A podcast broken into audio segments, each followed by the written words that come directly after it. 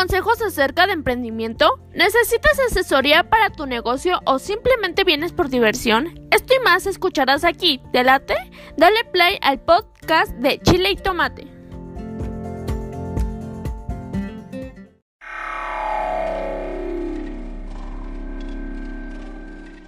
¿Quieres darte a conocer como músico o a tu banda? SR9 Music. Estudio de grabación, producciones musicales, videos, distribución digital en todas las plataformas, registro de canciones y nombre artístico. Eso y más en una sola compañía. Revolución Social 122 Poniente, Colonia Tecolote, 210-3553. SR9 Music. Fíjate que... No manches me tocó ver el, el regreso del Master Muñoz. El regreso. Ahorita es tempranísimo. Y vengo aquí caminando por la calle. Ya ves que me agarran las ideas y, a veces es mejor agarrarlas para que no se vayan. Porque si me espero grabarlo en la casa o no. Ya se me fue la esencia de lo que te quería decir. Entonces este, dije, ahorita le voy a contar esto a toda la audiencia chile tomatera. Fíjate que eh, vi el regreso de Master Muñoz. Este, alguien que se había anunciado retirarse hace, hace que será como un mes y medio. y me da risa porque parece chiste. Parece, me, me, recordó muchas anécdotas de mi, de mi infancia y de gente que he conocido. Gente que, por ejemplo, tengo primos que no sé, vivían ahí en la vuelta con mi abuelita y en, cuando salen de bronca en la adolescencia, ¿no? Cuando es más uno rebelde, le decían a mi, abuelita, le decían, ya voy de la casa, órale pues váyase. Y se iban a vivir con mi abuelita, no mames. Me da mucha risa eso porque eso no es irte de tu casa. Eso nomás es mudarte a otra casa, ¿verdad? Pero bueno. Entonces así el Máster Muñoz regresó y luego sacó un este un episodio donde está como en un río este y haciendo introspección y, y no pues ya es un ser de, de espiritualidad elevada y pura tontería la verdad. Eh, y antes de, contarte el por qué saco el tema del Máster Muñoz quiero empezar con una historia que a mí me pasó y que tiene relación con lo que le está pasando al Máster Muñoz y probablemente en algún momento de tu vida sentimental, laboral, familiar, no sé, este, todos los aspectos de la, de la, de la, vida, de la vida misma este, te puede llegar a pasar. O ya te pasó. Ándale que tenía que ser a unos 7 años, 7, 8 años, por, por allá este, o más joven o, o por esos años. Yo era un fanático, fanático de las maquinitas arcade, de los videojuegos. Fanático, fanático. Este, en aquel entonces le decíamos viciosos. Ah, y hoy en día les dicen gamers. y hasta se gana dinero por eso. Me da, me da, risa porque digo, no, pues muy probablemente lejos de perder yo dinero, si me hubiera tocado aquí en esta en esta época pues muy probablemente ganaría hasta dinero, ¿no? Por, por era mucha mi afición, me, encanta, me encantan todavía los, los videojuegos así de grandote y viejo como ves, pero ya en otra modalidad, o sea ya, ya no, no, me, no tengo tiempo pues para que me apasionen tanto, pero me siguen gustando. Si yo tuviera tiempo, este, no, no te, no te creas a la vez a los, a los de hoy en día no les entiendo tanto. La neta. O sea, sí me quedé yo con este con lo de la vieja escuela. La neta. ¿Para qué te echo mentiras? Entonces, pues ándale, te decía que, no hombre, me encantaban los, no, los títulos de aquel entonces eran buenísimos. Buenísimos, ¿para qué te lo replico a ti? Nada más voy a, a ver si eres, a ver, quiero ver qué tan observador eres. Hay uno que me gustaba en particular, que hacía que me gastara todas mis, fichas y, y perdía el control de mí mismo. Era un título de los 80 un videojuego de los 80 si eres de mi edad, pues aquí, en, el podcast hay una pista de qué título de videojuego es. Si sabes, si me dices cuál es, mmm, sí, sí me reporto contigo con algo especial. Pero bueno, no, eso ya lo dejamos para, para luego. Ojalá, si descubras y si no, pues no me hagas caso. Ahí lo dejo a tu imaginación, cual sea. El hecho, el hecho es de que, pues ándale, ¿no? Este, bien entusiasmado con los videojuegos y tan entusiasmado era en ese, en ese entonces mis, papás tenían la papelería y yo agarraba centavitos de ahí en feria para ir a, a gastarlo en las maquinitas con Doña Luz. Esa es la señora, se llamaba así, la que tenía las maquinitas Doña Luz. Entonces, pues agarraba dinero para irme a, a jugar maquinitas. En una ocasión, mi mamá me sorprendió haciendo o sea, no, me sorprendió en infragancia, pero notó que le notaba dinero de la caja y fue por mí y me sacó de los pelos. Esa es la verdad. Me da risa porque este todavía trae un chingo de fichas. Las, las aventó a la alcantarilla. Órale, cabrón, para que ya no juegue. Y todos los vecinitos de mi, de mi cuadra las andaban sacando entre agua sucia, hijos de la. Me da risa ya, ¿verdad? Pero sí fue un día trágico. Entonces, pues de la chinga que me acomodé ese día, sí agarré la onda. Sí agarré la onda, fíjate. Sí escarmenté. Dije, ay, güey. Mejor de en adelante, si quiero jugar, no me gasto la lana de la escuela. Este. Y eso empecé a hacer y créeme que, que cada vez que lo cuento ahí en la casa, mis hermanos me dicen, ah, sácate, y pasó así. Este, cabrón, eras un bien, bien rata, agarrabas lana para, para irte a jugar. Y no, sí, de verdad, no, no tendría, eh, bueno, déjate digo lo que pasó. Entonces, ándale que, este, pues ya un día, mi hermano menor, ah, en algún momento vio las mañas que yo tenía de agarrar dinero, ¿verdad? Entonces el muy estupidín un día me lo cacho muy sospechoso, o sea, fuera de la papelería. ¿Dónde vas, cabrón? Y traía la mano empuñada. Este, a ver, güey, ¿qué traes ahí? Y el güey traía una moneda de 5 mil pesos. En aquel entonces. De 5, que si, que si te comprabas un, un buen de fichas, la verdad. Ni recuerdo cuántos estaban, pero si te comprabas un buen de fichas, con 5 mil pesos. Y lo dije, hijo de la... No, no, no, cabrón. Me van a echar la culpa a mí. Regresa esa pinche moneda. A ver, vamos a regresarla. Y la regresé. La regresé, te lo juro que la regresé. Y ya de venida ya me estaban esperando. Pero en esta ocasión mi papá me puso otra chinga, cabrón. Y esta yo ya era inocente. Así como te lo digo, pasó. Ya no. Ya no era culpable todo por la culpa de ese pinche morro, cabrón. Este, ya, pues pasó un tiempo. Si con la primera había entendido, ahora imagínate con la segunda putiza que me pusieron. Pues más. Y ya, pues este, pasó el tiempo, pasó el tiempo. Y esa pinche fama ya no se te quita ahí en la casa. Este, todos, todos, este, pues ándale que me veían, me veían como si fuera un pinche drogadicto que, que nomás busca estafar y, y saquear a la gente, ¿no? O sea, quitarle su, su lana o venderle sus cosas para, para su droga. La verdad se me veían, lo, yo me acuerdo y así era. Entonces un día un día no se me olvida que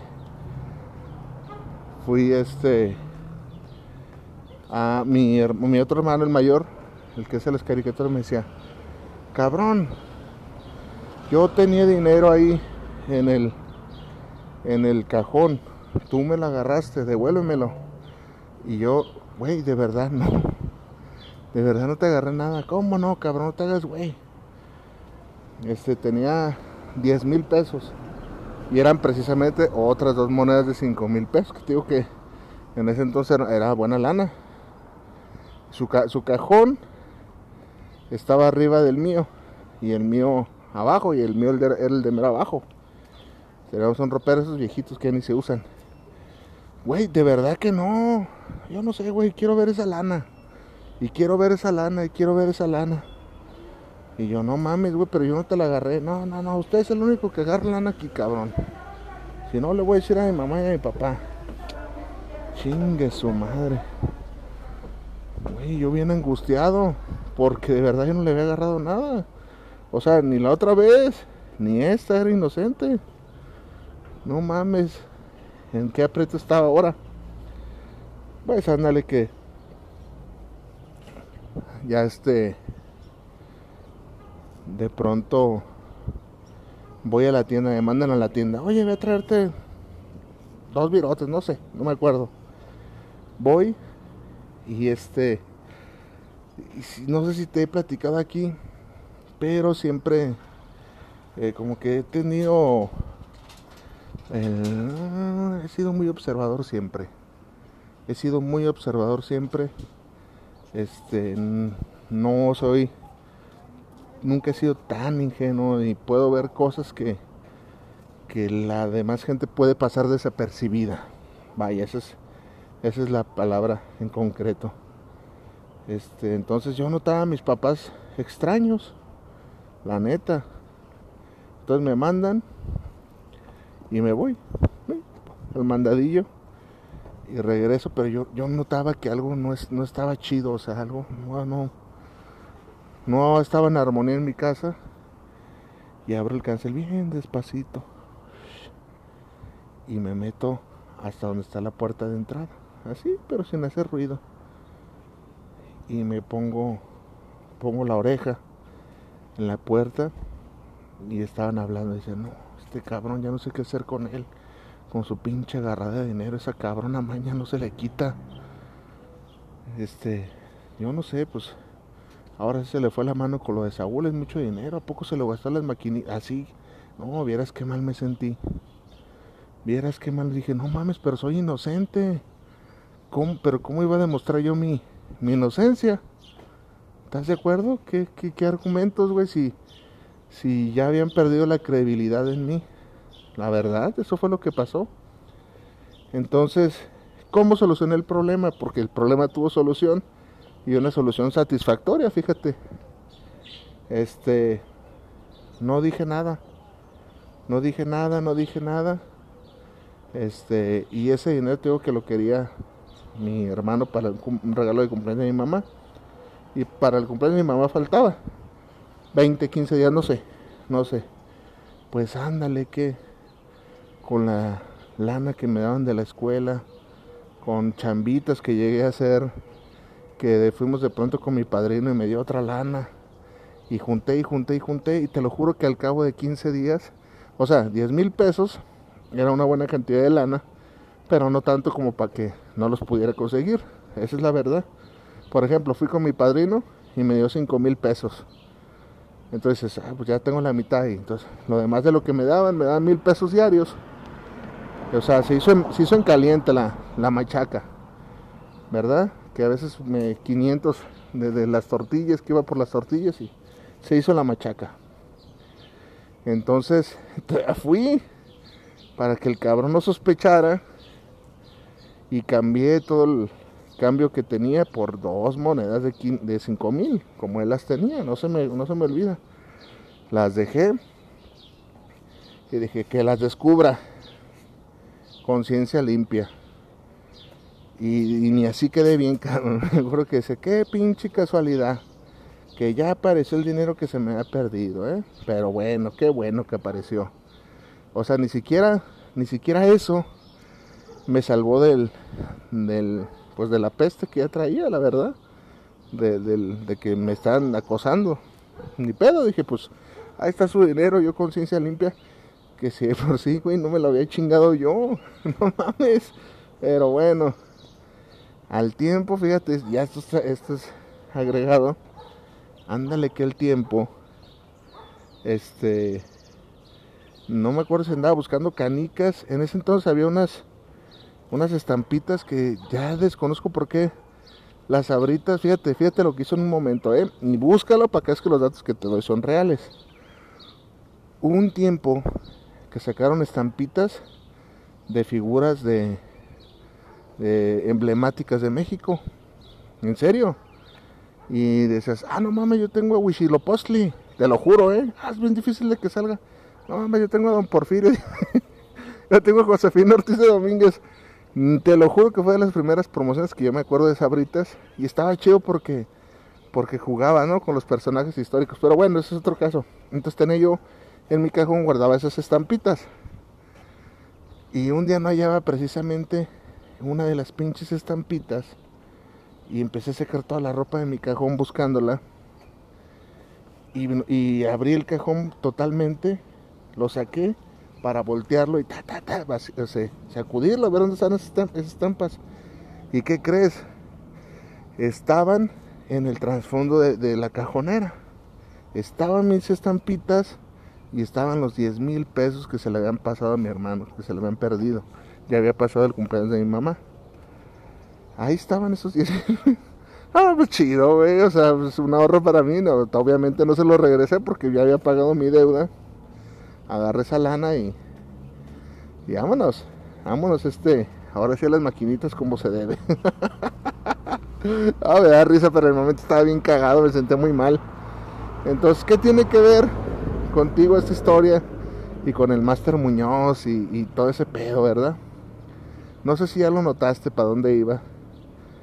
Pero cuando la cagas, más con tus clientes, con la gente, con tu familia, eh, por eso te digo, esto, esto incluye, eh, o sea, si, si tienes una familia bien establecida y de un de repente se te ocurre ser infiel y eres pescado, pierdes credibilidad, cabrón, pierdes confianza. Como empresario, este, diste un mal servicio o un cliente se fue muy insatisfecho por algo que sí fue un error tuyo que cometiste, pierdes credibilidad, cabrón.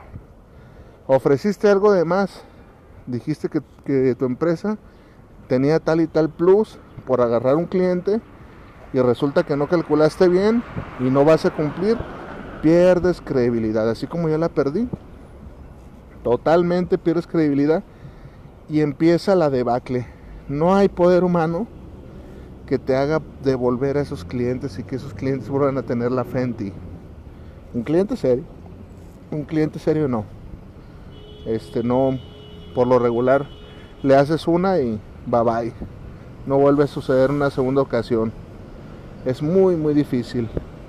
Entonces, yo te invito, yo te invito de verdad que a que tus temas de, control de calidad, de trato al cliente sean muy, muy estrictos.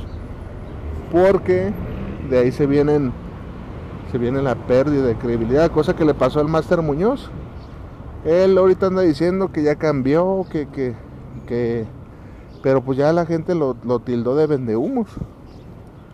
Ya es un vendehumos, ya es alguien que, que no tiene credibilidad, perdió la credibilidad por completo.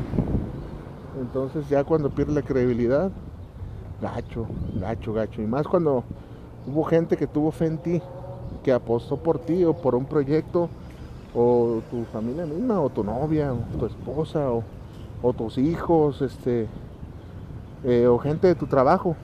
De pronto, este, y también se aplica si eres empleado, ¿eh? que vas y dices de, de una experiencia que no tienes y resulta que no sabes ni madres, güey, que nomás dijiste que, que sabías, pero más o menos sabías y andas haciendo puras tonterías en ese en ese trabajo. Pierdes credibilidad y no hay nada peor que perder la confianza y la credibilidad. De verdad es algo que no te aconsejo. Este ve, ve nomás el, ejemplo que yo te puse. O sea, parecería tonto, ¿no? Ah, este güey, ¿qué onda? ¿Qué alucines agarra? Pero es 100% real.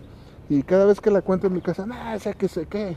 Todavía no cree de mí, de, de mi historia, fíjate nada más.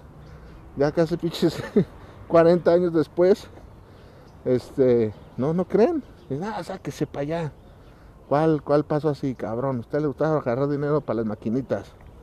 y se chingó esa lana. Y, pero no, así como estoy diciendo pasó. ¿Qué, ¿Qué me costaría este? ¿Qué me gano, no? ¿Qué me gano al andarte diciendo así? Y si después este me sale contraproducente, no, no me vas a no me vas a creer. Entonces, ¿qué chingados me gano? Por eso te digo. Entonces, este pues más vale, más vale que tomes este medidas precautorias. La neta, para que ese tipo de y es fácil. Es fácil, nada más este vete por la la línea recta. No soy la persona más honesta y más recta del mundo pero he aprendido a hacerlo y cada día trato de mejorar en ese aspecto y pues así tú. La vida nunca te regala nada. Ahí te voy a dejar la, la pregunta, a ver si sabes de qué videojuego hablo. En casi todos los episodios hay pistas de ese videojuego y todavía me gusta. Saludos.